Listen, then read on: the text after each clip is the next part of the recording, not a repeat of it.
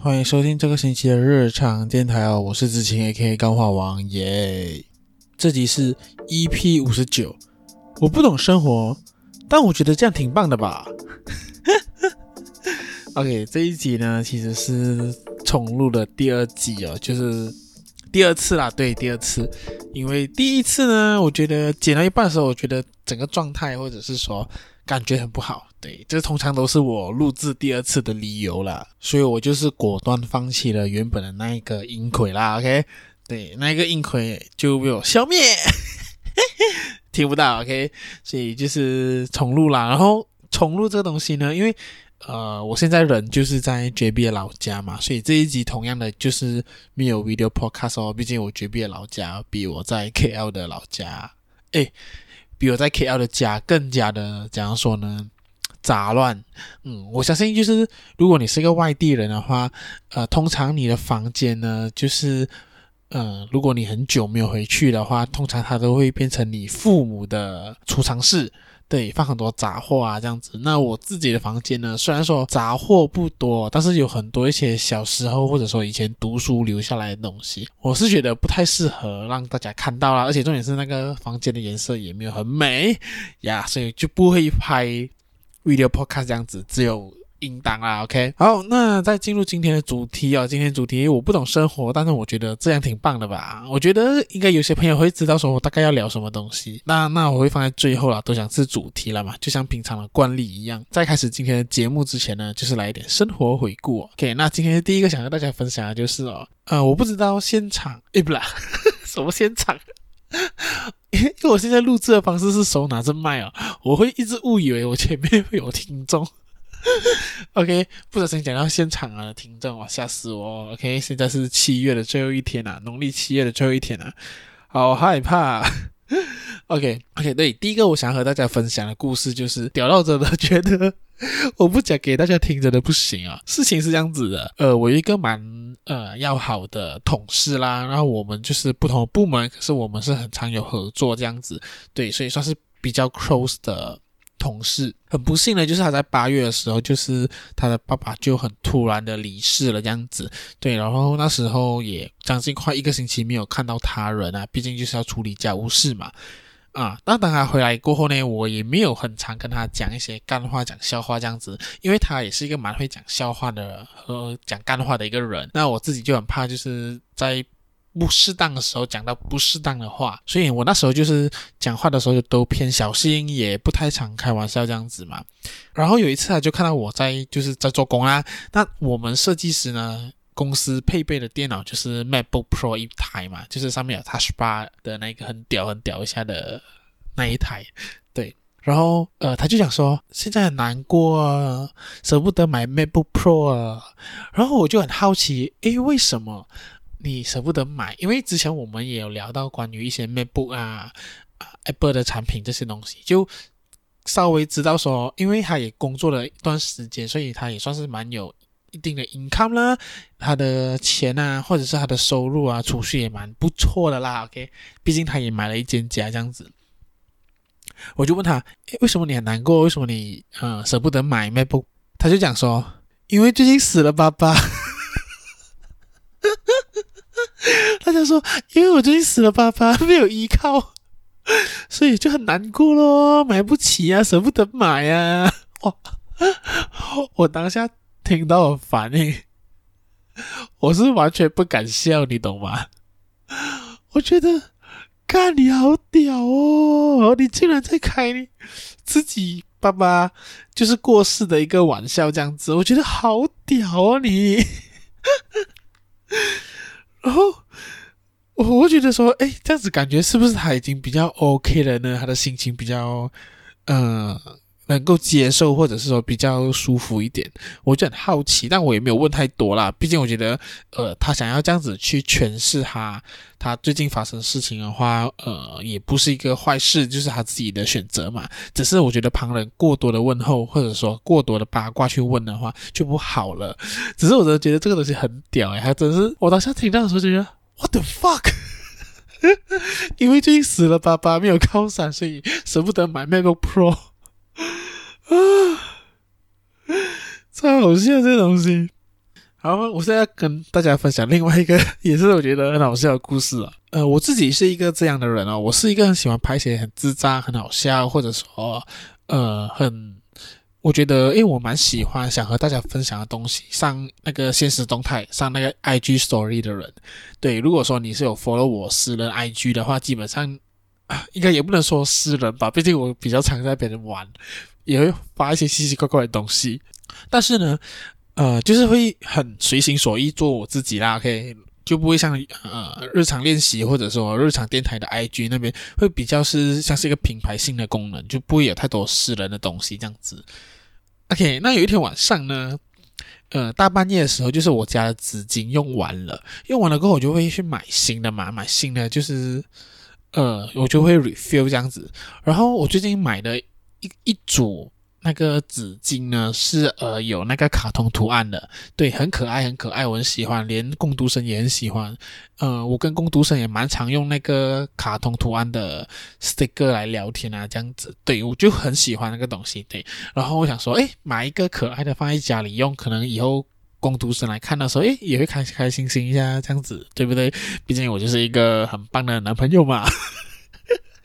OK，好，那那真的很可爱嘛，可爱到我就是想说，诶，拍一个 story 哦，啊，大半夜的时候拿出那个纸巾盒，那个可爱的卡通上面讲说，好可爱啊，就就图片啦，OK，然后这个时候呢，大半夜哦，无耻少女的书名呢，他就突然回复了我那个现实动态，他就写说，这个时间拿起纸巾的意识是点点点。然后那个时候是十二点四十一分凌晨，我就回他干，我选择睡觉，然后放那个呃微笑，就是那个呃微笑又不带诶尴尬又带点微笑的那个 emoji 这样子，他就回我说对不起打扰了。我就跟他讲说，我人生中第一次在 me time 有一点罪恶感。他就写抱歉，我真的抱歉。我真的太好笑了，因为那个时间点确实，我就想要做一些快乐的事情。然后 我觉得那么的赤裸，那么的尴尬，而我们只是隔着两家电话，我们不在现场。可是我觉得好赤裸，我真的觉得太好笑了。所以，我真的奉劝每一个女生，大半夜的不要问一个直男。OK，可能呃，gay 也有可能啦。OK，就不要问男生，呃，你在干嘛？或者是他可能分享一些东西的时候，不要有过多的猜测和遐想。如果有，也不要讲，不要讲出口。你知我知就好。哦，我真的快笑死。可是那个那个。纸巾盒真的很可爱啊，可爱到就是我觉得，哇，真的是，真的讲讲，呃，就是很值得大家去买来收藏，买来用啊，这样子对。然后那个品牌我就不要讲是什么，毕竟他没有给我那个呃钱。对，你去伊恩贝那些超市，你就会看到这个这个很好看、很可爱的那个呃纸巾盒了。对，就是这样子。好，好啦，讲完两个轻松的哈，嗯，讲一个比较严肃的。OK，我相信大家可能会想说，诶，你要讲严肃严肃的东西，是不是？该不会你就是要讲纳吉坐牢了吧？呃，纳吉坐牢其实原真的没有在我原本的稿里面哦，因为我觉得纳吉坐牢的东西，OK 啦，可以稍微分享一下。我这样感觉我前面很差啊，OK，我放最后，我放最后，我最后才和大家说关于。我对于那集坐牢罪名成立的这件事情的看法，OK，这一段我最后一个想要分享的东西就是，呃，现在就是在 JB 嘛录制的当下，对，我多几天就要回去了。但是就是身为一个绝壁人呢，呃，我们从小到大都不会看马来西亚的新闻哦，我们都在看什么呢？狮城六点半。虽然说狮城六狮城六点半已经很多年已经没有了，对，我们都是会看新加坡的新闻长大，对，看新加坡的戏，对，我们对于新加坡的国歌会比较熟悉啊，这是一个很正常的一个，这个是 JB 人的日常，对。这个星期就是我有回去 JB 嘛，然后我就会稍微看一下他们的新闻啦，嗯，看看一下新加坡的媒体又在如何的歌颂他们的政府这样子。然后刚好八月又是他们的那个呃国庆月嘛，跟我们国家是一样的。然后他们庆祝完了国庆之后呢，他们的总理就会发表群众演说啦，就是类似电视讲话这样子，可能讲一下呃对于下一年国家的一个未来的期望，或者是呃一些我也不知道怎样讲，有时候真的没有什么重点的。但是呢，这一次有了一个新的重点，就是新加坡总理李显龙呢。宣布，新加坡政府将会废除刑事法典第三百七十七 A 节条文哦。这个条文是讲什么呢？这个条文呢，就是我可以俗称它叫做鸡奸罪啦，因为它就是标明说男性之间的性行为哦是违法的，然后就是你会被抓，它是一个刑事罪。对，在新加坡或者说其实马来西亚也有。我们都有一个法律去说男跟男之间的性行为是违法的，然后你被抓到的话，他是会被坐牢的。对，那马来西亚呢？我觉得最著名的被判鸡奸罪的人呢，我相信啊，我相信啊，在马来西亚真的只有一个人被判过、被抓过罢了。据我所知，只有一个人，那就是我们的安华，AKA 我永远想要当首相，但是永远当不了首相的安华，只有他，而且是。一个人被控两次，马来西亚是真的有这个这样的罪行。好，那镜头我们镜头回到去新加坡啦。那为什么新加坡他们要去废除这个法律哦？是因为其实这个三七七 A 条文呢，已经很多次了，就是民众拿上去法庭挑战说这个法律啊，它已经违反了宪法，就是保护平等权利的重要的 point 这样子。然后他们的律政部长呢，跟总检察长呢，都觉得说这个条文在在日后一定会被挑战，而且挑战成功的几率很高啊！就是推翻这个东西。嗯，当然他前面还有讲过一些东西啦，前面也有讲到说，哦，现在年轻人呢，日渐呢就是能接受这个同性恋啊，然后呃，大家都会觉得，诶，同性恋不应该被歧视，不应该就是呃把它当成一个病来看，这样子，种种种东西，让政府决定主动的去呃。就是废除掉这条法律啦。虽然说他们之前国会有辩论过这条法律的问题，可是那时候政府的立场是表明是我们不废除，但是我们也不会主动执法。就是说这个法律依然还在，可是我们不会去拿它来去抓人这样子。对，之前是这样子。那到今年的时候，他们就考虑准备就是就是走向说删掉这个条文这样子。但是呢，这个李显龙总理还有强调说，新加坡的法律呢，还是只成了一男一女之间的婚姻哦，而且他们也准备修宪，去确保说婚姻就是一男一女。对，这个我觉得就是一个很有趣的点哦。老实讲，我觉得新加坡它看起来像是一个民主国家，但其实它就像是一个集权国家啊。我想。为什么我会这样子讲？是因为我觉得新加坡的政府是一个很会玩的政权，他们会给你一点点甜头，然后再限缩你更多的自由。OK，拿三七七 A 条文来讲的话，他就是把这个刑法就是呃删除掉嘛。可是他另一个步骤就是修宪，他确保说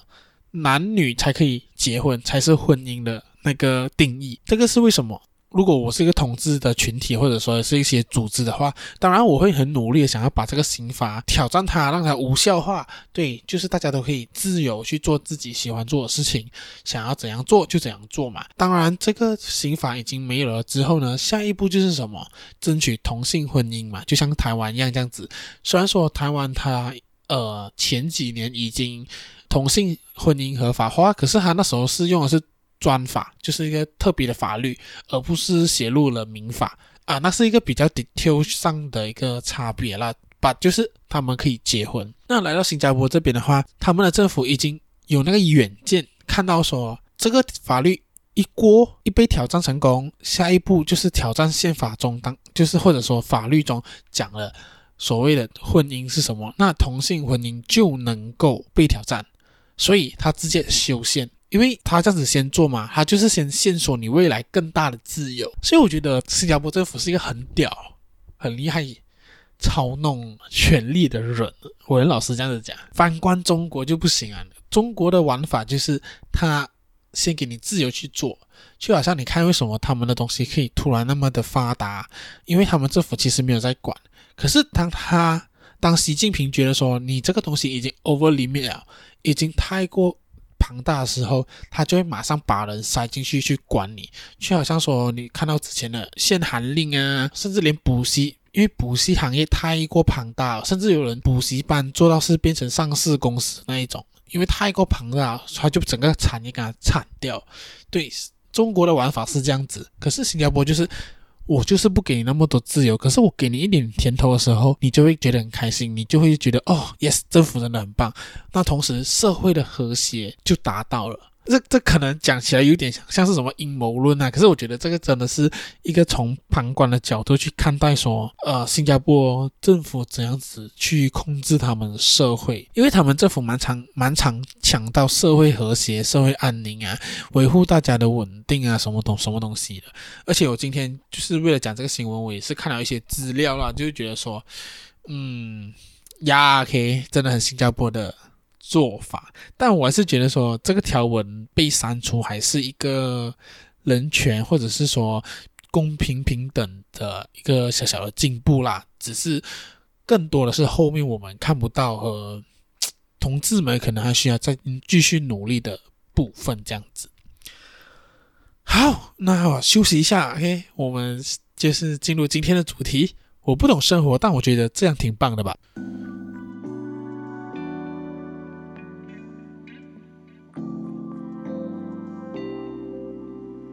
OK，欢迎回来日常电台，我是知青。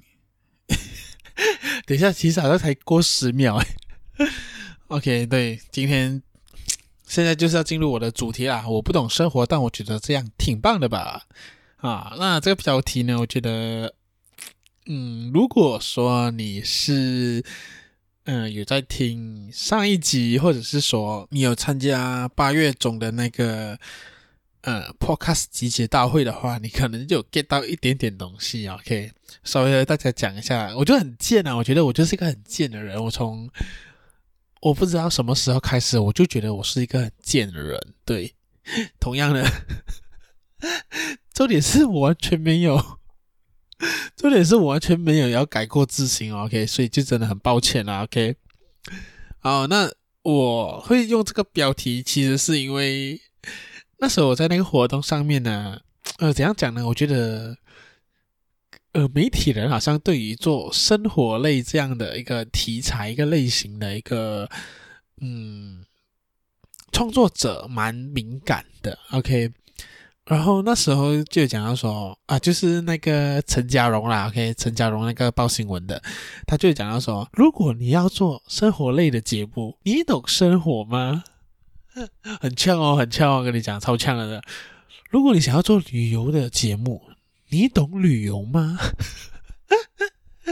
呃，我觉得就是，诶，其实我大概知道他要讲的是什么意思，就是你真的你的生活真的有趣到有人要听吗？或者是说你的生活有趣到就是值得做成一集内容嘛？对，那我自己我觉得是有更好的表达方式啦。可以，当然就是这里是我觉得好笑的是在那个活动。第二个 section 的时候，就是呃，老子呢，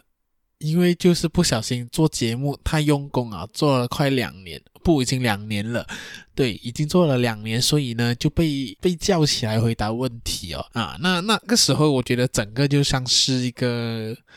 鞭尸，你懂吗？啊，就是当众处刑的感觉，因为我知道一定来也了，我我一定。一定会被叫到，所以我那时候我打死都不要举手。可是我被我朋友、被无耻少女被迫他们陷害，干，我就被叫起来了。然后就问我：“哎，你的节目是做什么类型？” 我就讲生活类。然后呃，还就有尝试要问我一些呃，你节目最多人听啊是什么类型、什么东西、什么东西这样子，然后我就有点回答到很简短，而主持人就问我，哎，你。最新一集是聊什么？最新一集那时候刚好是第五十八集嘛，那一集的重点其实就是在聊我节目要双周更，然后还有一些我觉得你有目标，或者说你要做事情的话，就要去好好的 plan，做得长久会比做得快还要好。这些是大概里面最重要的内容啦。当然里面还有讲到说在太空不能打手枪，还有呃那那个国会议员骂 Pokemon 这些事情，可是我都不想跟他们讲这些。我就跟他讲说，我的节目啊，最新一集就是聊我的节目换时间哦。然后 Paul 就以为我在用一个开玩笑或者是一个什么讲的段子的方式回应人家。我在这边跟 Paul 讲一声哦，如果你有听到的话，其实没有。我只是，我只是觉得当下那个状况，我就是很尴尬和被贬视，而且我也不觉得这是一个很有效的讨论，所以我就不想回应太多和认真讲太多东西啦，就稍微讲一下就算了。我就想说，改时间哦。但是如果你真正的问我的话，我会觉得说，其实在这个自媒体当道时代哦，每个人都可以成为一个自媒体，每个人都可以传递内容、创造内容的时代。懂不懂生活，我觉得已经不没有一个很重要或或者是一个很标准的定义。就好像说吃播这个看似超没有营养的东西，可是超多人要看。因为我是一个不会想要一边吃饭一边看着一个人在那边狼吞虎咽，那边洗洗写写洗洗写写吃东西给我听的人，我不喜欢。可是他这也是一种生活嘛，他也是一种生活的面貌嘛，就是有人想要看这样的内容，想要看他吃东西啊，对。所以我觉得就像卢广仲唱了一首歌《一百种生活》，每一种人就有每一种生存的方式，他觉得他的生活值得拍成影片，或者是录制成一个 podcast 的话。那他就可以去做，这是这是他的权利。他要怎样子把他这个东西 engage 到更多人去看和听和接受过后，然后愿意支持他，这个就是他要挑战、他要去努力的部分呢、啊。可能就是很废、很无聊的，我们觉得很无聊的东西，有人会觉得有趣。因为我觉得现在这个社会是一个很分众的社会，你觉得是主流的东西，分分钟其实根本不是。就好像你是主流电台的 DJ，可是很多人不认识你，那你还是主流吗？这是一个很血腥、很赤裸的问题。所以我觉得懂不懂生活不重要。重要的是你有对你现在的生活有没有热忱，而这个热忱能不能通过 Podcast、通过 YouTube 传递到你想要传递的人身上，那才是最重要的东西。老实讲，其实后面这段其实想要主题来算是要回应前个星期那一集日常访谈跟 Paul 合作的那一集。老实讲，那一集其实给了我蛮多，讲难听一点啊，很多多余的事情。很多让我觉得很累的事情哦，因为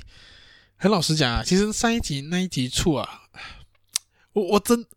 如果真的要讲我的真实想法的话，我真的没有想到会有那么大的反应。我甚至觉得没有人会听那一集也有可能，但没想到那一集却那么多人听，然后算是给这 podcast 圈掀起了一点点小涟漪，还有我人生增加了很多麻烦事。可是我觉得有讨论度、有不同的观点是好事，因为这样子才是对整个产业呃的进步有一点点的加速，而不是有了一个活动，大家参加了过后回到家，呃，你也没有什么样的想法，你对这个东西也没有太多的讨论，嗯，它就是一个这样子结束了一个东西的话，我觉得是蛮可惜的。对，所以虽 虽然说我那一集出来过后，我发现还蛮多人蹭的。我觉得我接接下来后面这段这一段啊，应该会在不停的继续得罪一些人啊。OK，那我会后面想要讲这个东西，其实我也想了一段时间啦，因为我觉得我看到后续大家针对这个活动啊录制的节目，我基本上都有听到，对，然后我就觉得有些东西，我觉得我要讲一下，对，就是在我那一集日常访谈当中呢。当然，我那时候确实是有一些情绪在，那时候讲的东西都是呃当下想要讲的、想要讨论的东西，对。但是我发现有些人听完那一集过后，他有来跟我讲一些东西，他跟我讲一些 feedback，一些可能他想要跟我一起讨论的点，这个我也是很欢迎的。我真的很欢迎每个人听了我的我的节目过后来跟我一起讨论，一起就是交换意见这样子。可是我那时候有感觉，隐约觉得就是有些 podcaster，有些朋友会觉得说，诶，我是不是在反 AKIMAN 这个平台？因为我觉得他们跟我讲话的方向很奇怪，就是有一种就是好像，诶，其实我也是有这样的意思哦，我有这样的意思的那种感觉。那我这边想要澄清啦，稍微讲清楚一下我的立场。这是一个非常理智的状态，OK，虽然现在已经是凌晨一点二十七分，可是我现在很理智。我想要讲的就是，其实我我录制那一集，甚至那一集出了过后，或者是说在那之前都好，到现在都好，我完全没有要有去抬杠，或者是号召人家去反这个平台的意思。我要很认真的声明这个东西，因为我发现有些人会 get get 错点。当然，那个活动有一定的不好。我不认同的地方，也有一些我认同的地方，这些都有，嗯，然后这个平台的运作模式、处理模式，可能就跟我对于这个产业的期望期许不同，可是不代表说我就要去反。我认真的去想，是我觉得 Podcast 这个产业在现在啦，OK，就是全世界都开放了过后，在马来西亚都开放了过后，想要去做起来，其实会比。去年或者是前年更困难，是因为大家都忙着被别的东西吸引，所以我觉得现阶段呢，每一个人对于 Podcast 的不同想象呢。然后根据自己的想象去努力去创作，去让更多人进入这个产业的话，其实才是最好的。所以我不觉得说，AKIMAN 它就不它就是一个不好的东西，可能它的方向确实能够开展出新的一条路。那大家相信的东西都不同，大家就走着各自相信的地方，各自相信的方向前进，这样这个时候的产业呢，就会有不同的面向。当有不同的面向的时候，其实这个产业看起来就会立体，而不会是说哦，只有这一种，只有 A、B、C、D 才是 Podcast。这是我的我的中心思想，OK，这是我完全完全真实的想法。那讲到那一集节目的话，我觉得我我认真是很喜欢那个吞掉的，因为你认真去听的话，其实我跟 Paul 分别是两种不同角色。我其实，在那一整集，除了带主 key 之外呢，我就是一个泼妇，我就是一个情绪化的泼妇，这是我的角色。而泼就是一个比较理性去看待、去回答我的问题，同时去跟我一起去讨论一些我们看到的东西。所以那一集节目，很老实讲，它是很有张力的，节目的张力存在，而不会像是平时的那种访问访答这样子，你问我答，大家都像是一个平行这样子。我老实讲啊，其实如果说那一集它不是现在这个样子的话，它其实很无聊，它没有一些可看性和一些效果性存在，对，所以我觉得是蛮蛮不错的一个。表演，我老是跟大家讲，其实 Podcast 很多东西都是编排过了，它就是一个节目。对，当然，呃，里面一定有很大部分的真实的东西存在，只是呢，它需要编排过。如果说你是一个素人呢，你做节目没有去编排你的节目的话，我觉得那是一个蛮可怕的东西啦。所以我觉得那个那个时候，就是我的角色就像小 S。然后破就像是康永，他是理性的存在，我是一个就是耍废耍烂，然后情绪发言。你想想看，有哪一集在康熙来了看到小 S 很认真的跟你说出一些大道理没有？所以我就是那个小 S 的身份代表，所以我想和大家讲的大概是。这样了，算是一个后续的叙述吧。因为其实，在那一集出去过后，我也没有太多的和大家公开的方式和大家讲一些东西，这样子。然后我觉得风向有一点怪，有点变了。我不想让大家误以为我是反人家还是什么之类的。其实我觉得，就是大家各自努力，各自相信的东西，就是前进吧。对，OK。接下来，我觉得想要讲一些现实面的东西啦。毕竟我也做了两年。还是可以给一些后辈们一些劝告。突然进入呃说教模式，我可以理解，在现在这个社会上，大家对于做某些事情呢，都会希望可以快点得到回报。呃，不管是金钱上、名利上，种种啦，种种，就是你都会希望说，你这时候的付出，呃，可以尽快得到回报。做 podcast 做这种内容创作也是一样，其实大家还是会希望说，诶，我做的内容能不能够赚一点钱？我在这边和大家讲，这一个话有点狠，有点鸡掰，有点呛，可是这是一个很真实，我觉得你们可以听进去的一个鸡掰话，那就是如果你做 podcast 没有连续做超过两年。你没有为了 Podcast 打算去买一个 mixer，你没有去编排过你的节目，没有一次去重新去审视你节目的内容，这些你每一样事情你都没有做好的话，我真的觉得你不要想着你的节目能够赚钱，这个是我觉得它很血淋淋的。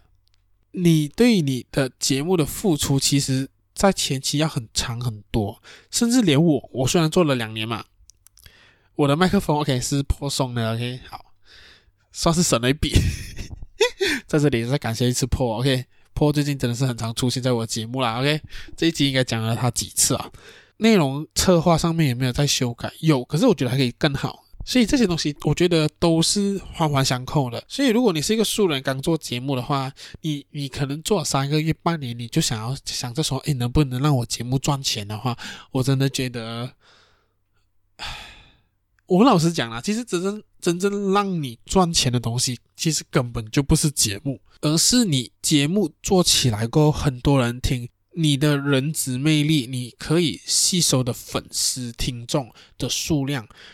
才是能够让你赚钱的东西。我很老实跟你们讲，诶，好像有点太呛了，很老实跟他跟每个听众讲啊，我真的觉得。呃，每一个所谓的 KOL 网络红人，或者是说呃呃自媒体达人，OK 网红都好，其实讲真的，到最后大家赚钱的那个商品，其实就是他自己。你有没有那个人格魅力，吸引一群人把你当偶像，把你当那个崇拜的对象，然后他们喜欢你，喜欢到愿意花钱在你身上，你的号召力够不够？这些才是真正能够让你赚钱的东西。所以，当你节目收听率很好之外呢，你其实还有更多是你的 IG、Facebook 要够多人来，多人去追踪，那个其实才是很完整的一个配套，去让你去做 pitching，跟商家说，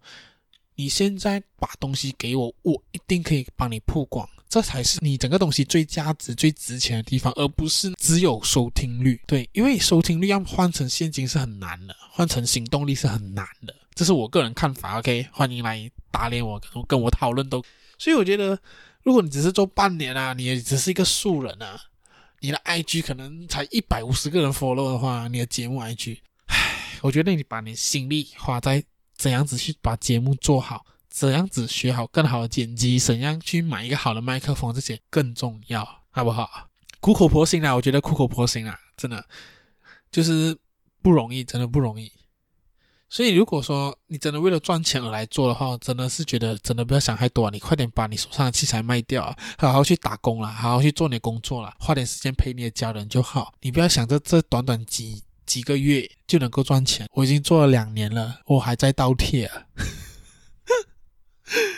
好了，最后还是要稍微讲一个东西，我觉得也是这一个星期下来我觉得很荒谬的东西，就是大家听了我的日常访谈第。十八集呢？呃，因为有些人就会引述我节目的东西去他们的节目嘛。然后我想和大家讲的，就是他妈的，你们引述的东西全部都是破在讲，不是我，我只是一个泼妇。OK，所以 mention 人要 mention 对，不是哇。OK，我甚至在剪的时候才发现说，看了我讲的东西都好没有重点哦。所以我只要听到有人讲说，哦，子晴的日常电台，他们讲到，他们讲到还好啊，因为他们嘛就两个人，他讲到的时候就被他喊哦，我觉得哇，你这个不行呢。OK 啦，这集真的非常长啊，讲的就有点多东西，那希望你就是能够听到这里吧。OK，那如果说你喜欢我的节目的话，欢迎分享给你的朋友听。然后，如果你想要听我其他的集数的话，可以到 Sound on Spotify、Apple Podcast、Google Podcast、YouTube，还有 First Story，还有哪里啊？呃，好，好像没有了吧？就这些地方可以听到我的节目。如果说你想要打赏我的话呢，也可以，就是到 Buy Me a Coffee，或者是到我的 IG Daily Underscore Podcast 九七，然后。看上面的 link tree，然后你就可以点一下哪里可以捐款，或者说抖内给我支持我做出更好的节目。好，大概就是这样子喽。我们下个星期还是后个星期再见，拜拜。